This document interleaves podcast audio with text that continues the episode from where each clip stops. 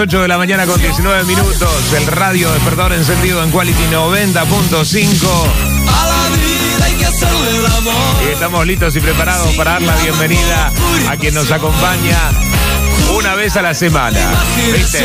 como, con, con suerte te mandan una vez a la semana. A veces vas dos. Es así la cosa. El rock que cada uno tiene en su cabeza. Y lo tenemos al licenciado Carlos Pico, como lo habíamos prometido en nuestras redes. Ya en esta mañana recuperado. Después del refrío. ¿Cómo va Charlie? ¿Cómo estás? Hola Fabio, buen día, recuperado, sí, sí, acá estamos. Qué bueno eso, nos preocupaste en un momento, no, me encantó tu mensaje, no es coronavirus, es un refrío nada más. Viste, todo el mundo aclara. claro, es peor, ¿no? Tenía una, una nasalidad particular el, el, lunes y martes, hoy todavía se escucha un poco, pero bueno, ya, eh, ya por lo menos afuera de la cama, bastante, bastante mejor. Igual para subirte a los podcasts te vamos a tunear. Vos quédate re tranquilo que todos salimos tuneados en todos lados. Eh, dale, poneme por favor la voz de, Frank Sinatra, puede ser que estamos usando. Pero por supuesto que sí, como siempre. Y además, ¿sabes qué? Eh, tenemos tu cortina, porque extrañamos poner a Sinatra un rato, te extrañamos también en el aire, pero bueno, también, también es importante recuperar el cuerpo para poder hacer en el mundo, ¿o no? Por supuesto, igual eh, vamos a decir, ¿no? Que eh, uno recupera el cuerpo, pero nunca lo tiene del todo. Jamás, jamás. ¿qué va a hacer? Qué difícil escuchar eso, ¿no? O sea, porque uno lo dice así, vos que sos psicoanalista lo podés decir, ahora la gente está escuchando la radio, se quedó mirando el parlante como diciendo, ¿qué está diciendo el señor? ¿Cómo es, cómo, es eso, Charlie? Pues si no lo decimos así, la gente queda encima que está en cuarentena queriendo tener un cuerpo. no, no, le larguemos esta bomba. ¿Cómo sería eso?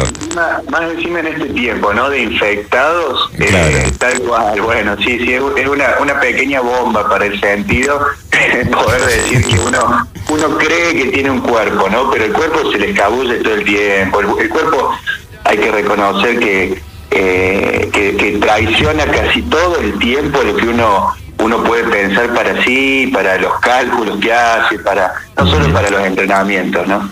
Es verdad, un cuerpo infectado, afectado, ¿no? En esta época, porque la verdad es que, charlando con los amigos siempre, eh, más allá de, cualquier virus o pandemia o lo que ande dando vueltas por ahí, es como la distancia de los cuerpos hoy también, y lo que cuesta armarse un cuerpo sabiendo que a veces un abrazo te lo arma. De vez en cuando uno, digo, no da abrazo porque el aire es gratis o beso porque el aire es gratis. También es una manera, ¿no? De, de armar un cuerpo, un abrazo.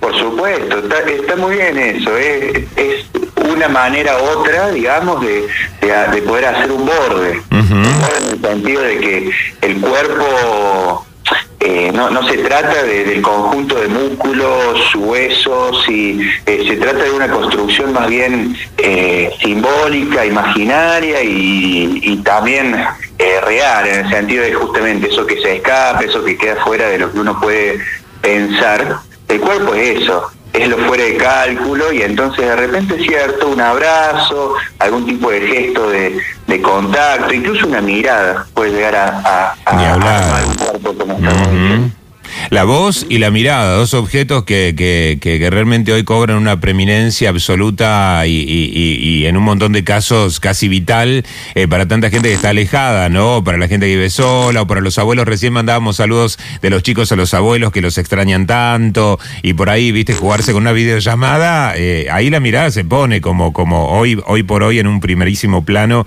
eh, y la voz en un llamado telefónico. Sí, sin embargo, me parece que ese contraste, ¿no? De la voz y la mirada, que hoy en día es casi lo, la, los únicos dos, eh, las únicas dos vías que tenemos para, para hacer lo social, por, decirlo de alguna forma, eh, demarcan cómo la experiencia no es la misma, ¿no? Porque eh, esa eso de lo que estamos prescindiendo, que es de la, la presencia real del cuerpo del cuerpo propio y del cuerpo otro, eh, que se reúnen en algún momento y eh, prescindir de eso eh, se, siente, se nota y, la, y en ese punto por ahí la mirada, especialmente yo creo que la mirada que se suponía que podía suplir perfectamente la cuestión, hace aguas por todos lados, porque mira, Lacan decía Jacques Lacan, un, analista francés, decía que eh, sobre todo el, objeto mirada, digamos, el mirar, es una de las de las formas en las que el sujeto eh, mejor eh, mejor utiliza o mejor tiene para desangustiarse. ¿no? Cuando, cuando el sujeto está angustiado, de repente eh, no leer, sino mirar algo, el conjunto de una imagen, sus colores, eso sirve especialmente para desangustiar. De los objetos que nosotros llamamos funcionales, el que mejor sirve para eso. Eh, e incluso no es lo mismo ver que mirar, ¿no? Claro, no, no, no. Porque ver es la función del ojo, como, como oír es la función del oído, escuchar es otra cosa, mirar es otra cosa. Por supuesto, cuando decimos la, la, cuestión de la pulsión y en este caso la mirada, estamos suponiendo que hay un, hay un sujeto ahí que, que mira, no solamente es el órgano del, del ojo haciendo foco, claro. se trata de otra cosa. ¿Y de qué tenés ganas de charlar hoy con nosotros, Charlie? Porque ya arrancamos, viste que nosotros arrancamos sin título. Arrancamos como, arranca un, auto de rally. No, no, no. es, impresionante. Ay, bueno, pero ya nos vamos habituando un poco al ritmo de la radio, viste que la radio, eh, uno, uno planea eh, eso es lo, maravilloso de la charla de la radio, que uno dice, bueno, en este bloque voy a hacer esto, esto y esto, y ahí vamos, traicionados siempre por, por, por, por un deseo de hacer a veces otra cosa y qué bueno seguirlo. Sí, sí, sí, sí. Eh, hay un contraste, estamos con el contraste, yo estoy con el contraste hoy, en día, hoy me estoy dando cuenta de eso, pero eh, en donde los psicoanalistas suelen ser por ahí más eh, más tranquilo, más apaciguado, esto de la radio para mí ha sido una también un encuentro, una sorpresa en el sentido de, justamente otro otro ritmo, eh, pensar a otra velocidad, digamos. Qué bárbaro. Y bueno, es un salto al aire, Charlie. Es un. La radio es eso. ¿Viste? O sea, eh, el psicoanálisis y la radio no son para flojitos. Muy bien. Es que no son para flojitos. Esto si querés tener todo calculado, si querés algo de seguridad, no son estos los lugares. Perfecto. La verdad que no. Me, gusta pensar entonces que, eh, digamos así, el diván y la radio no son para flojitos. No son para flojitos. ¿Y qué habías preparado hoy? Porque, porque también sabemos que pensás y trabajás mucho antes de la columna y, y la verdad es que nos gusta siempre preguntar a ver qué nos traes. Mira, eh, se trata de algo con lo que me encontré en, la semana, me pasaron una nota que le hacen a, un autor, se llama Juan José Becerra, eh, es un escritor, guionista y, periodista de acá de Argentina, eh, un tipo relativamente conocido, brillante, un tipo muy lúcido, escribe actualmente para la editorial de Six Pagal. Y le hacían una nota sobre esto de la pandemia, que pensaba él, el tipo muy muy muy sincero y, hablando también así en, en, criollo, sin muchas vueltas con lo que él pensaba, ¿no? Claro. Eh, hay un punto que, que saca en, esta nota que le hacen, una nota radial también, en donde dice que eh, la prensa se constituye desde hace mucho tiempo, pero especialmente en este en esta coyuntura, como una máquina, una máquina que produce lenguaje y no así sentido, ¿no? Mm. Eh, me, parece muy interesante, sobre todo cierta prensa, eh, especialmente porteña, me parece que se, está dedicando fuertemente a eso, a, esta definición que da de Serra. Muy fuerte eh, eso que dice, ¿no? Es muy fuerte. Es muy fuerte, porque uno podría confundir el sentido con el lenguaje y la verdad que no. No, claro. No hay sinónimo producir lenguaje, o sea, producir palabras, estar llenando cada espacio, cada vacío con, eh, con palabras en donde a lo mejor se, eh, se podría decir, no sé, eh, no tengo nada para decir, sobre esto no puedo hablar, ¿no?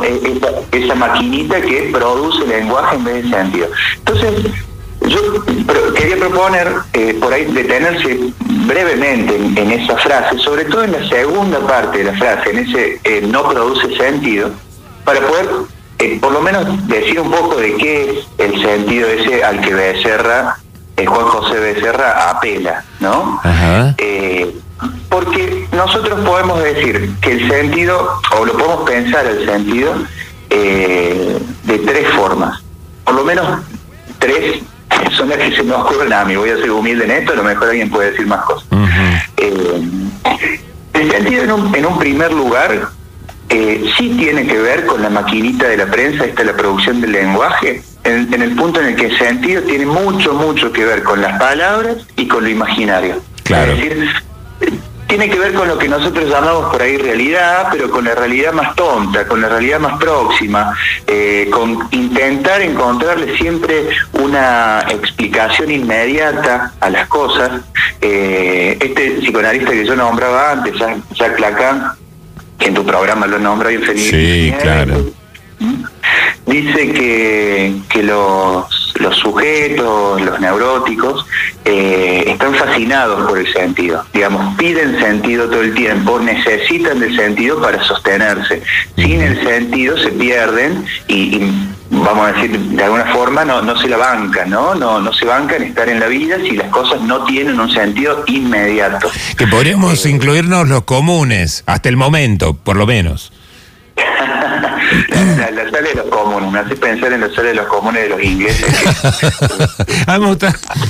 Pues decimos los neuróticos, parece que son otros. O sea, por ahora nos podemos incluir, digamos. Claro, sí, sí lo, lo, los de a pie. Los de a pie, claro, los que andamos de a pie buscando sentidos para calmar un poco la angustia. Eso, exactamente. Claro. Para calmar la angustia.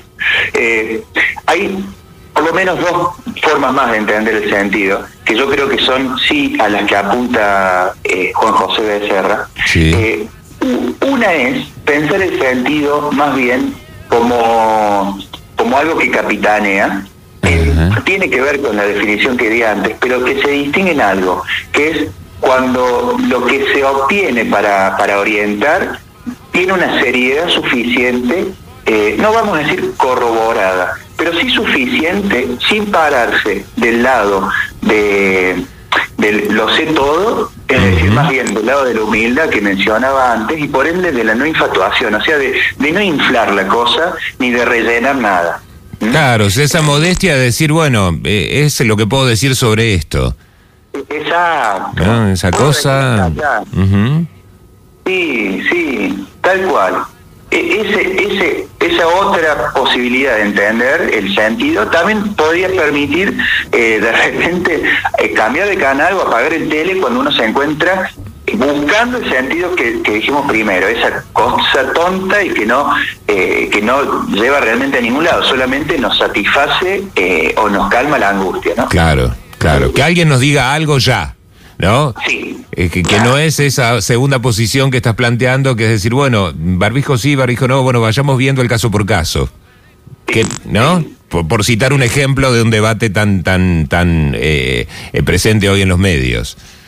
Sí, tal cual, tal cual. Y que además, justamente hoy, en este contexto de, de pandemia por ahí sin sin tiempo, sin eh, de, de- de todos encerrados y, que la cuestión se vuelve tan densa, eh, de repente cualquier palabra tonta parece sacarnos de ahí, cuando en realidad lo que hace es eh, adormecernos un poco más. ¿no? El tercer punto, la- la- lo, lo último, digamos, la última forma en que podemos pensar el sentido es, digamos, el extremo, eh, el extremo opuesto, que es también, yo creo, lo que decía este autor, porque lo conozco un poco, que es cuando hablamos por ahí de la poesía, ¿no? Sí. El sentido poético. El sentido poético es, es justamente como lo contrario al sentido tonto, es eso que viene a, a- a romper el código, a crear nuevas palabras o por lo menos, no, no, digo, no sé si se puede decir nuevos sentidos, pero es eh, el punto en el que se soporta que algo no tenga sentido Claro. y a partir y a partir de ahí cada uno los de a pie poder hacer una invención propia con lo que nos está pasando eso digamos yo quiero remarcar eso porque eh, en este momento en donde eh, si volvemos a la maquinita del lenguaje se busca que el otro nos resuelva algo o nos apacigüe algo la apuesta pasa a ser la contraria, en donde la cuestión pasaría por entender que a lo mejor de esto no tenemos eh, coordenadas, no entendemos casi nada, no sabemos qué va a pasar después, ni siquiera qué está realmente pasando ahora, y a lo mejor cada uno en su intimidad puede dar la posibilidad de, eh, de inventarse algo fecundo para sí mismo, o por lo menos de hacer la pausa y bancarla así. Eso es un esfuerzo de poesía ya, ¿no? Porque, digo, se me venía la imagen de quien, de quien para el mundo, eh, se olvida el reloj, eh, porque uno cuando habla de, de, cierta poesía o invención podría pensar que eso es privilegio de los escritores o de los poetas. Y sin embargo es la metáfora de poder olvidarse de las agujas del reloj, ya que no están del todo instaladas en estas coordenadas, hacer una pausa. ¿Viste cuando, cuando uno escribe una carta o cuando uno eh, empieza a garabatear algo o para el que cocina ponerse a cocinar algo rico, para el que se tire en el sillón a pensar un poco de la vida, digo, ese esfuerzo de poesía de, de, hacer estallar quizá un tiempo que nos empuja a hacer un montón de cosas porque pareciera que estamos al vicio y, y permitirse la pausa ya pareciera ser como todo un desafío de, rebeldía en un mundo que nos empuja más, ¿no? Es una locura. Me encantó eso, negro, de hacer estallar, de pensar la pausa como un hacer estallar. Me pareció eh, poético, justamente. Muchas gracias. Ya te voy a regalar un poema que escribí alguna vez que, que dice, eh, si alguien me dice que ya eh, no me queda tiempo para alguna cosa, voy a hacer estallar todos los relojes de arena del mundo y voy a decapitarlos con las agujas del Big Ben. Así que va a ser tuyo, ese te lo voy a regalar a vos. Ya me lo regalaste. Qué placer, Charlie. Un esfuerzo de poesía. Charlamos recién eh, cuando, cuando abríamos este, esta columna. Eh, a veces cuando cortamos, Charlie me dice, che, nos fuimos de mambo con el tiempo. Che, no, se nos fue un poco del tema de los minutos. Y, cada vez esa modestia de, del gran amigo que es, que, que, es Pico, con el que compartimos un vino, la charla, la guitarra de hace tanto tiempo y, la, y el amor por, por, por el deseo del psicoanálisis. Eh, qué lindo es poder responder, la radio tiene otro tiempo que no son las de las agujas del reloj. Y, esa es un poco la invitación para, para cada semana tenerte en el aire. Yo te voy a despedir con una frase de alguien que, que yo extraño mucho, eh, pero que tengo un libro y que cada vez que lo extraño lo, lo geo y lo, y lo leo, que es Fernando Peña.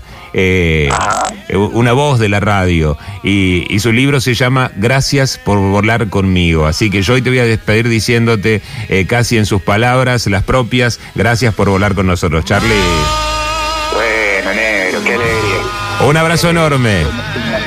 Un abrazo grande a vos y a toda la gente, che. Hasta la próxima. Y nos vamos a la música. Y mira lo que le vamos a dedicar a nuestro querido licenciado Carlos Pico en el aire clásico del rock and roll. ¿Cuál es el rock que tenemos en la cabeza? Super Rush.